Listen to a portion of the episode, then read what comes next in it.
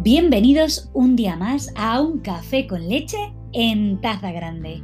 Y hoy parece que aquí en Madrid barremos los últimos flecos del verano con una suave y sutil lluvia que tiñe de gris perla nuestro cielo, pero no nuestros ánimos ni nuestro refranero, que muy sabio en algunas ocasiones nos regala frases como esa que dice, sin lluvia no hay flores.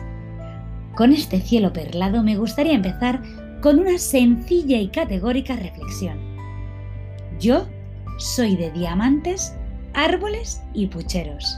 Sí, así como lo oyen, y no pretendo con ello convertirme en una nueva coplera, aunque un toque flamenco le daría a este titular algo más de solera. De eso no cabe duda. Pero lo voy a repetir. Yo soy de diamantes, árboles y pucheros.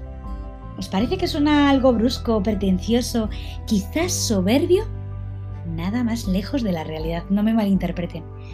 Soy de diamantes, es la piedra preciosa por excelencia, pero lo más importante de la misma es su valor. Y no hablo en términos monetarios. El verdadero valor del diamante es que nace como resultado de altas temperaturas y presiones y a unas profundidades de 140 a 190 kilómetros. Además, tarda en formarse de mil a tres mil millones de años. Es decir, la piedrecita tiene un proceso lento para poder brillar, para ser la gema de cuantas existen, más pura, blanca, brillante y duradera, ya que su fortaleza es sultana contra el dios del tiempo, incapaz este de desgastarla. De ahí que sea el símbolo del compromiso de amor eterno entre dos personas. También, como he mencionado anteriormente, soy de árboles. Y es que el monstruoso incendio que aún en estos instantes late con fuerza en la Sierra Bermeja de Málaga está carbonizando a miles de hectáreas de alcornoques, pinares y pinzapares. Algunos de ellos, como estos últimos, son especies en peligro de extinción. Cientos de años en mostrar una belleza carbonizada en apenas unos minutos. Y finalmente, soy de pucheros. Porque jamás una olla express, jamás un plato preparado de la tienda de la esquina, jamás una hamburguesa del restaurante americano de comida rápida podrá recoger el fastuoso sabor de un puchero. Ese olor concentrado por horas de cocción, esa mano mágica que cortó las verduritas, que seleccionó con mimo los ingredientes, que degustó a sorbitos el caldito una, tres y cinco veces, que dejó a cariñoso fuego lento unos productos alimenticios convertidos en delicatessen, convertidos en recuerdos. Y es que ese bendito tiempo hizo que los átomos del diamante se compactaran los unos a los otros y de su cercanía resultó su dureza. El lento transcurrir de los años hizo también que la Sierra Bermeja de Málaga se convirtiera en el mayor macizo del mundo de rocas peridotitas, ricas en hierro y platino. Macizo hoy, llorado con lágrimas de fuego, que destruyen su ancestral excelencia.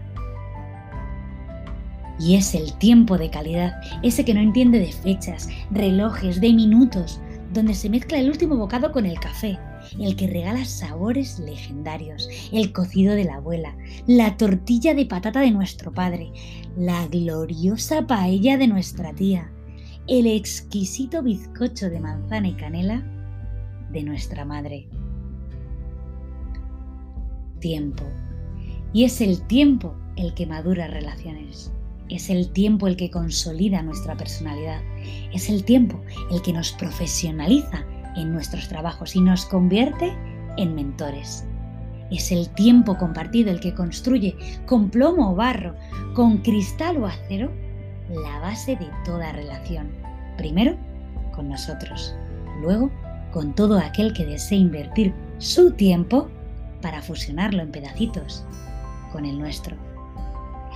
Y si esta reflexión traigo al estrado es porque todo vuela, sea lo que fuere lo que deseamos lo queremos para ayer, relaciones sin sustancias con envoltorio de regalo y lazo de seda para Instagram, trabajos porque sí, un día y otro más sin querer observar qué es lo mejor de mí para ser excelente en lo que yo ya soy buena.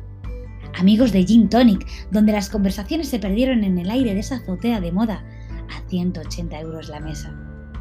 Comida de serie a la que la salsa de soja consigue darle cierto toque exótico. Televisión mediocre, donde el insulto prepondera la humildad, donde la crítica prepondera el aprendizaje, donde el respeto no vende y el hablar por hablar, sin pensar demasiado, se convierte en el capitán del ocio.